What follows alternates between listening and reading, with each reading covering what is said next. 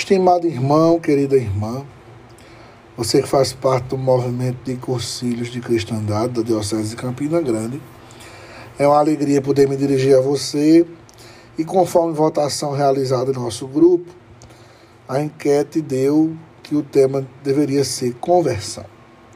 Vamos falar um pouco de conversão, vamos falar um pouco sobre o chamado de Jesus à conversão. O Senhor chama-nos agora para que o sigamos e para que iluminemos a vida dos homens e as suas atividades nobres com a luz da fé. Vejam bem, Jesus, depois de ter deixado Nazaré e de ter sido batizado no Jordão por João, nas águas assim santificadas, ele vai a Cafarnaum para iniciar o seu ministério público. E ele é apresentado como grande luz, de que fala o profeta Isaías. Primeira reflexão que nós vamos fazer é em torno dessa grande luz. A imagem da luz suscita para nós várias reflexões, assim como a imagem do fogo. A luz, quer dizer, diante da luz, nós podemos enxergar as trevas que existem na nossa vida. E aqui preste bem atenção. Primeiro, as que existem em nossa vida. Muitas vezes nós temos o costume de enxergar as trevas dos outros e esquecemos de enxergar as nossas. Como eu só posso falar daquilo que eu conheço, então primeiro eu devo debelar o mal que existe em mim para poder tentar ajudar a que meu irmão saia também da situação de trevas na qual está envolvido. Quando a gente fala de luz, eu me lembro de uma explicação bem simples em torno daquela pessoa que vai arrumar a sua casa. A casa é o interior, a casa é o coração. Quando a gente vai arrumar a casa, a primeira coisa que a gente faz é acender a luz.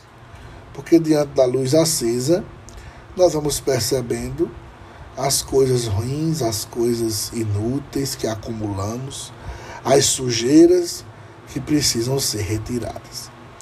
Lembramos também da imagem do fogo. E o fogo serve para duas coisas. O fogo serve para queimar e para purificar.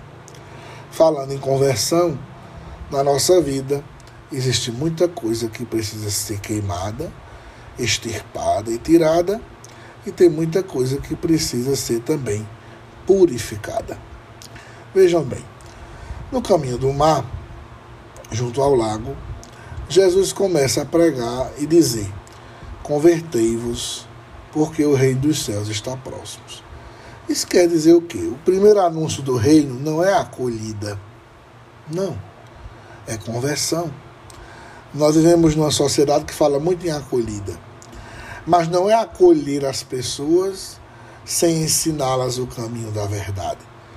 Isso seria desonesto e isso seria uma mentira para elas. Primeiro anúncio é a conversão. Primeiro anúncio é a tentativa da mudança de vida. A palavra metanoia, né, que é conversão em grego, significa exatamente isso: mudança de rumo, mudança de sentido. Sim, é preciso mudar muita coisa para seguir o Cristo. É impossível que Jesus passe em nossa vida e não mudemos algo no decorrer dela. Veja, converter-se porque o reino está próximo. Então, a primeira mensagem é conversão. E dessa conversão ou dessa pregação geral, Jesus passa um convite pessoal. Segui-me e eu farei de vós pescadores de homens. Eles imediatamente deixaram as redes e o seguiram. Veja. Primeiro, o seguir. É seguir a Jesus, não seguirmos a nós mesmos. E para seguir Jesus é preciso deixar muitas bagagens inúteis que nós acumulamos.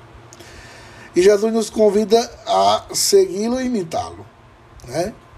Porque é para pescar homens, eles eram pescadores, eram acostumados a pescar peixes. A gente tira o peixe do mar para a morte, que ele morre. No caso do ser humano é diferente. A gente tira o ser humano do mar, que na Bíblia simboliza o mal, tiramos do mal, que é o mal, para a vida, para a vida em plenitude que só Jesus pode dar. E a última parte do texto diz que eles imediatamente deixaram as redes.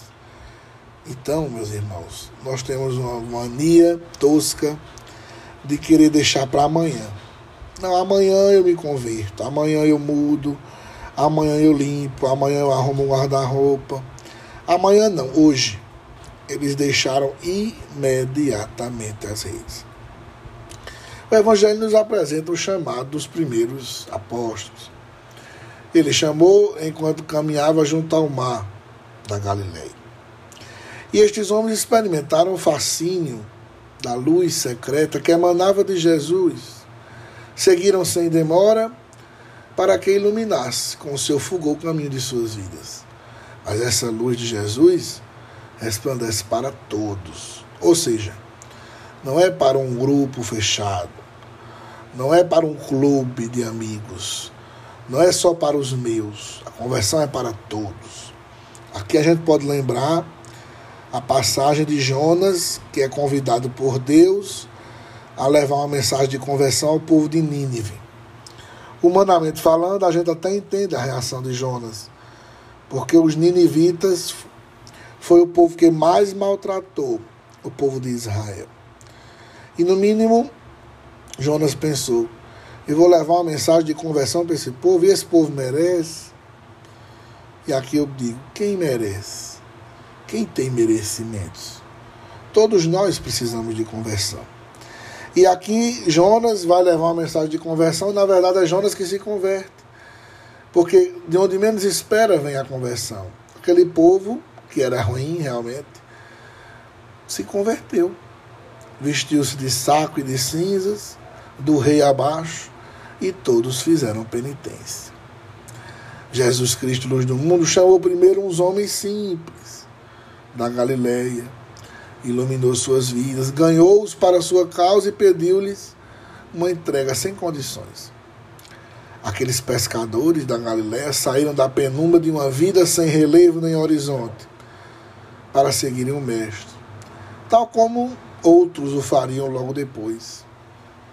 E depois já não cessariam de fazê-lo inúmeros homens e mulheres ao longo dos séculos seguiram-no até darem a vida por ele. Nós também o seguimos. O Senhor chama-nos agora para que o sigamos, para que iluminemos a vida dos homens e as suas atividades nobres com a luz da fé. Nós bem sabemos, queridos amigos do Conselho, que o remédio para tantos males que afetam a humanidade é a fé em Cristo, nosso Mestre e Senhor, razão de ser de nossa existência. Sem Jesus, os homens caminham às escuras e por isso tropeçam e caem. E a fé que devemos comunicar é luz na inteligência, uma luz incomparável. Fora da fé estão as trevas, a escuridão natural diante da verdade sobrenatural. Jesus inicia o seu ministério e prega a conversão. O documento de Aparecida nos ensinara que a resposta inicial de quem escutou o Senhor com admiração de quem crê nele pela ação do Espírito, de quem decide ser seu amigo e ir após ele, mudando a sua forma de pensar e de viver, aceitando a cruz de Cristo, consciente de que morrer para o pecado é alcançar a vida plena. As palavras chegarão ao coração dos nossos amigos se antes lhes tiver chegado o exemplo da nossa atuação. As virtudes humanas próprias do cristão, como otimismo, cordialidade, firmeza de caráter, lealdade, não iluminaria com a sua fé o cristão que não fosse exemplar no seu trabalho ou no seu estudo. Que perdesse tempo, que não fosse sereno no meio das dificuldades, perfeito no cumprimento do seu dever, que lesasse algum aspecto da justiça nas relações profissionais você que é membro do Conselho sabe disso. Nós que somos convidados a evangelizar ambientes, devemos ser um sinal de Deus, um sinal da mensagem de Cristo, onde quer que estejamos. E essa mensagem sempre entrará em choque com a sociedade contagiada pelo materialismo e por uma atitude conformista e burguesa perante a vida. O Salmo 26 diz: Ser forte.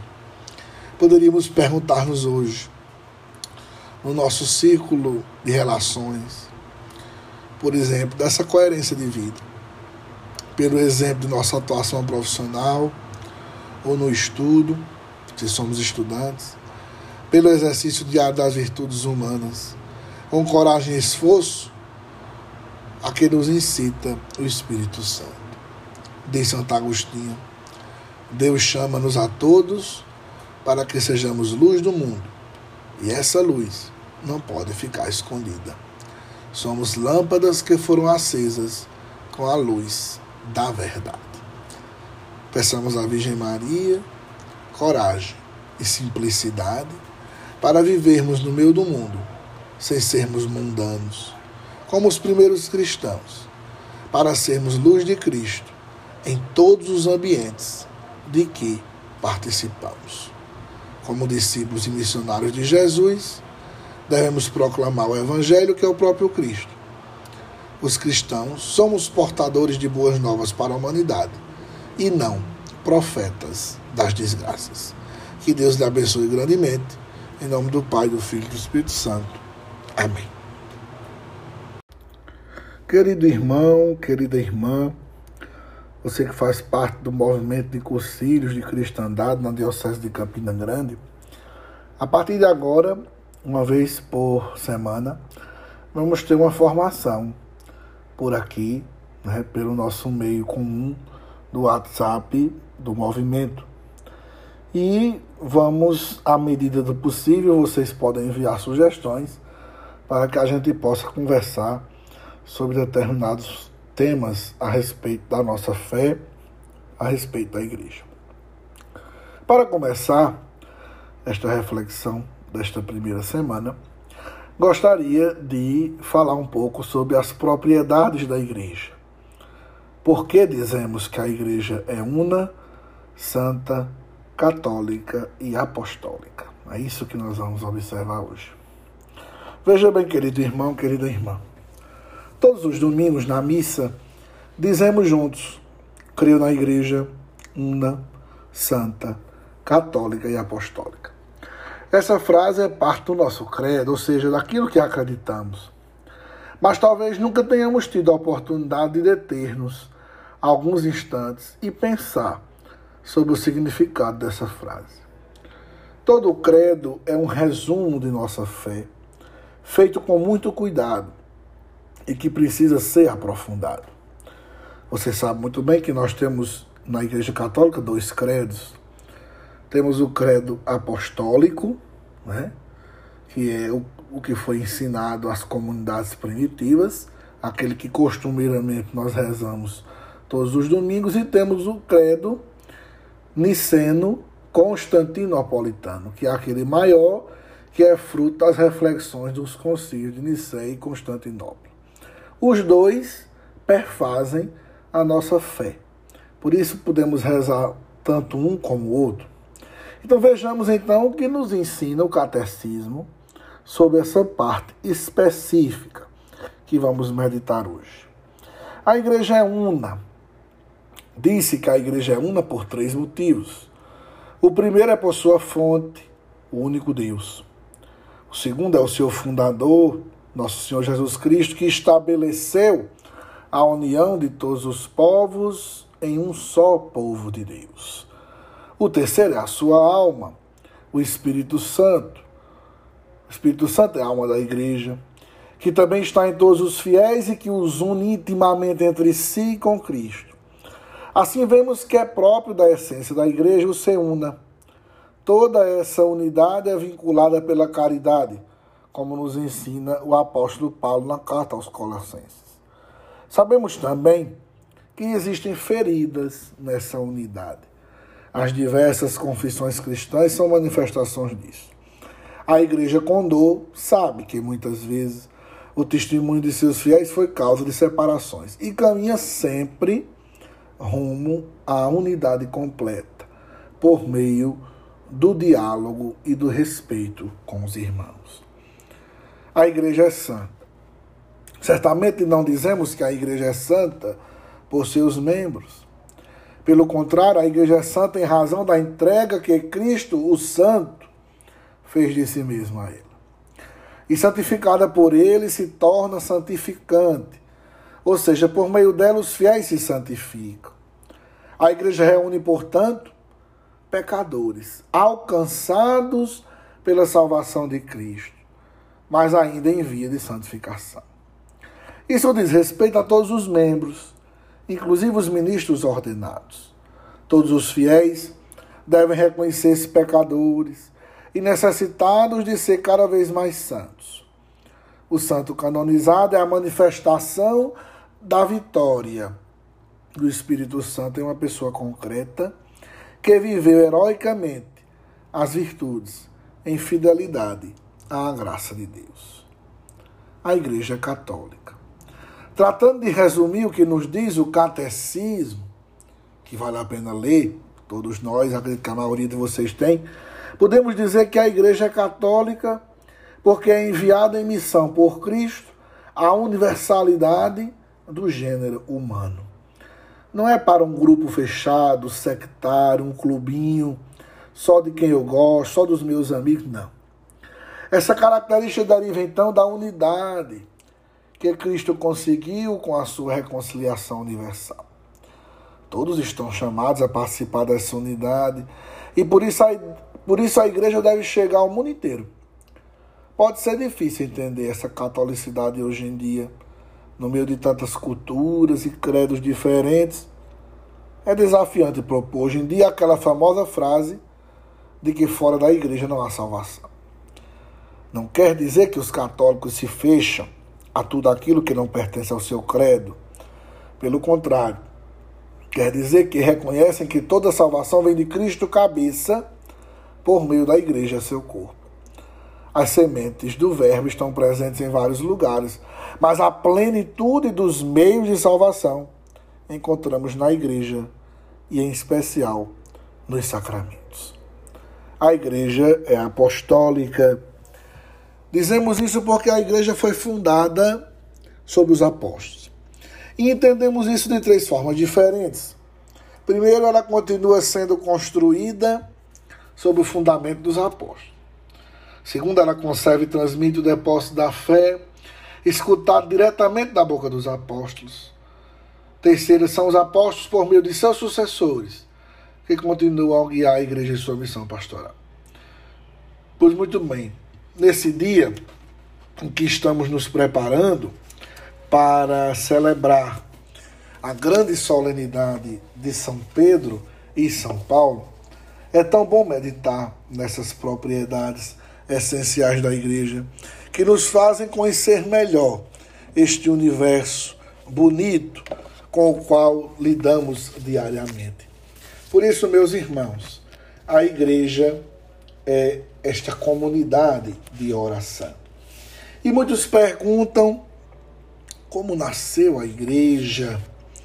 Veja, duas perspectivas iluminam o nosso raciocínio.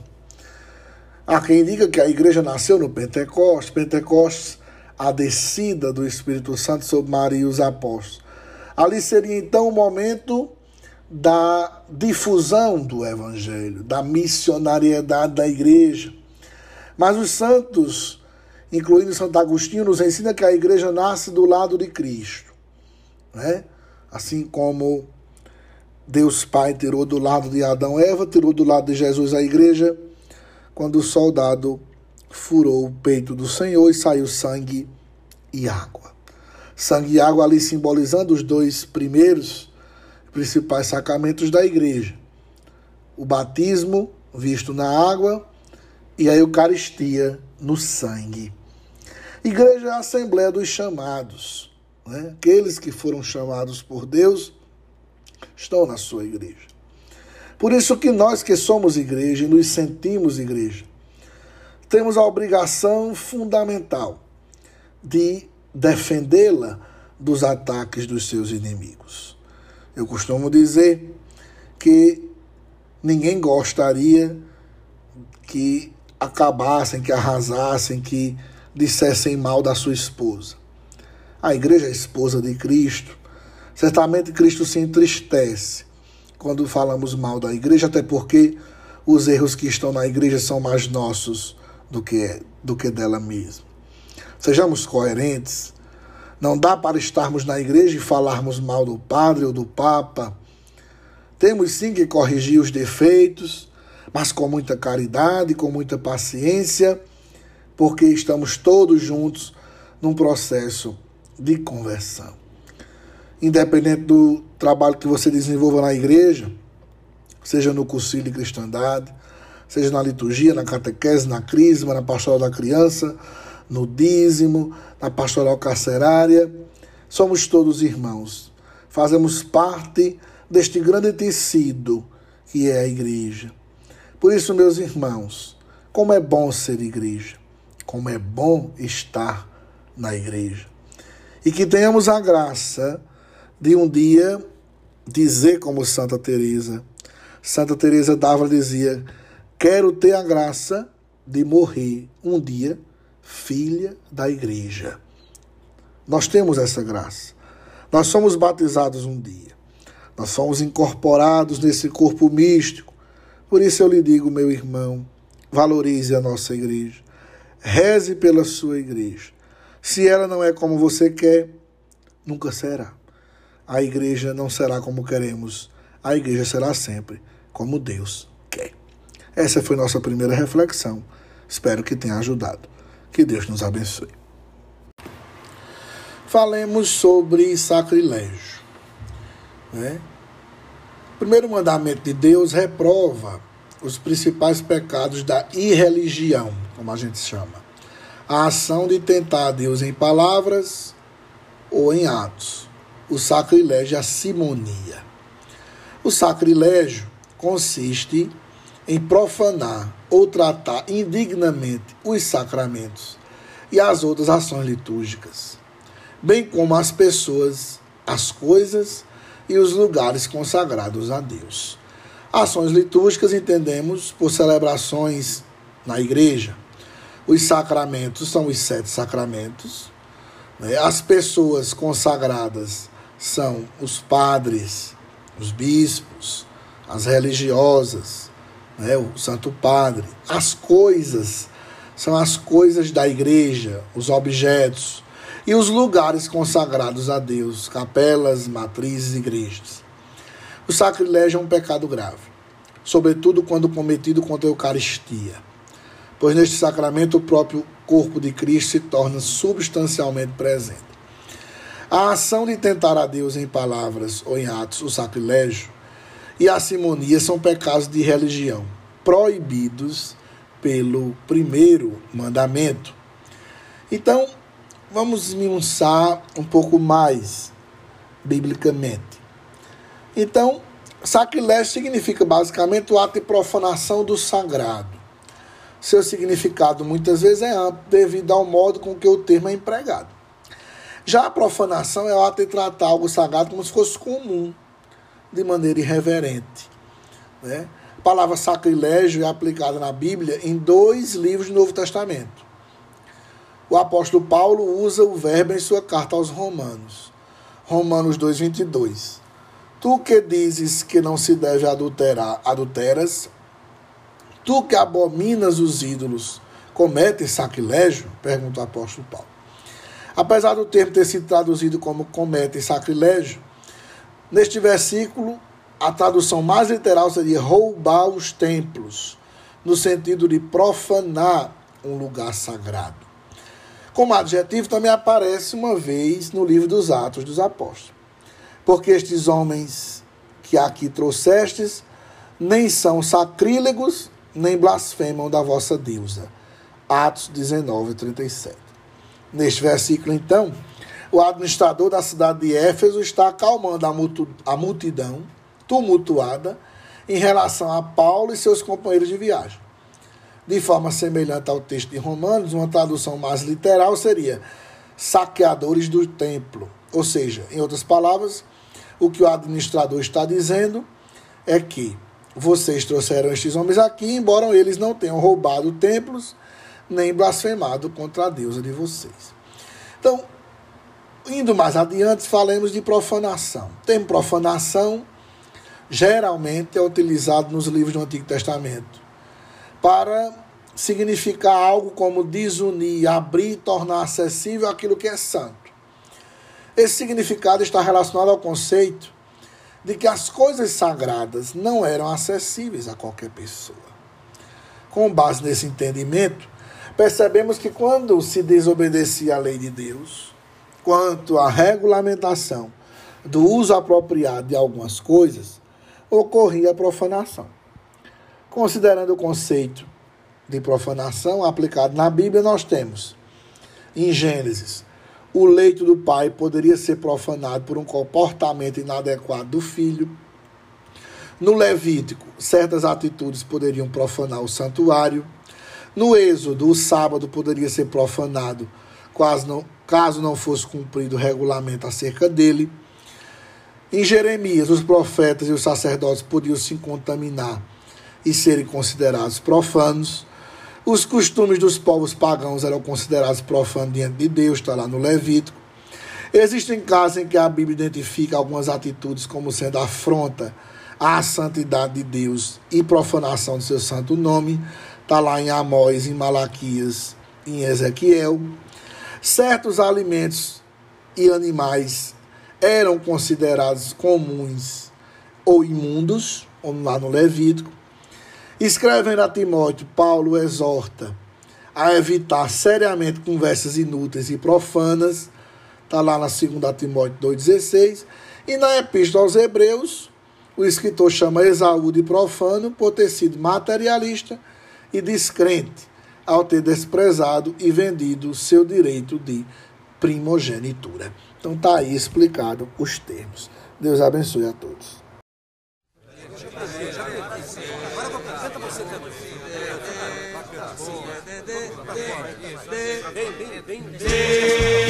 Decolores, decolores é a primavera florindo caminhos.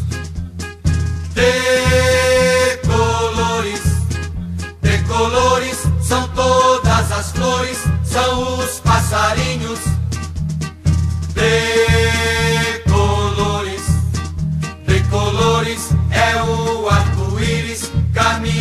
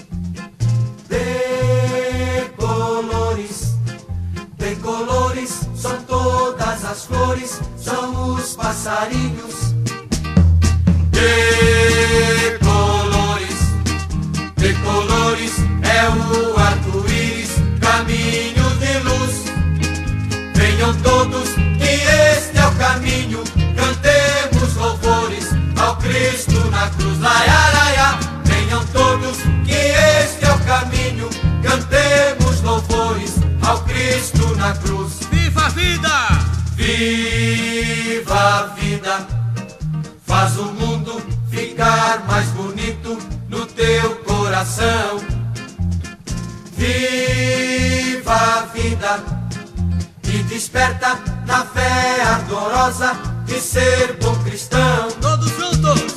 Todos juntos, de mãos dadas na nas mesmas estradas, eu sou teu irmão. De mãos dadas, nas mesmas estradas, nas mesmas estradas,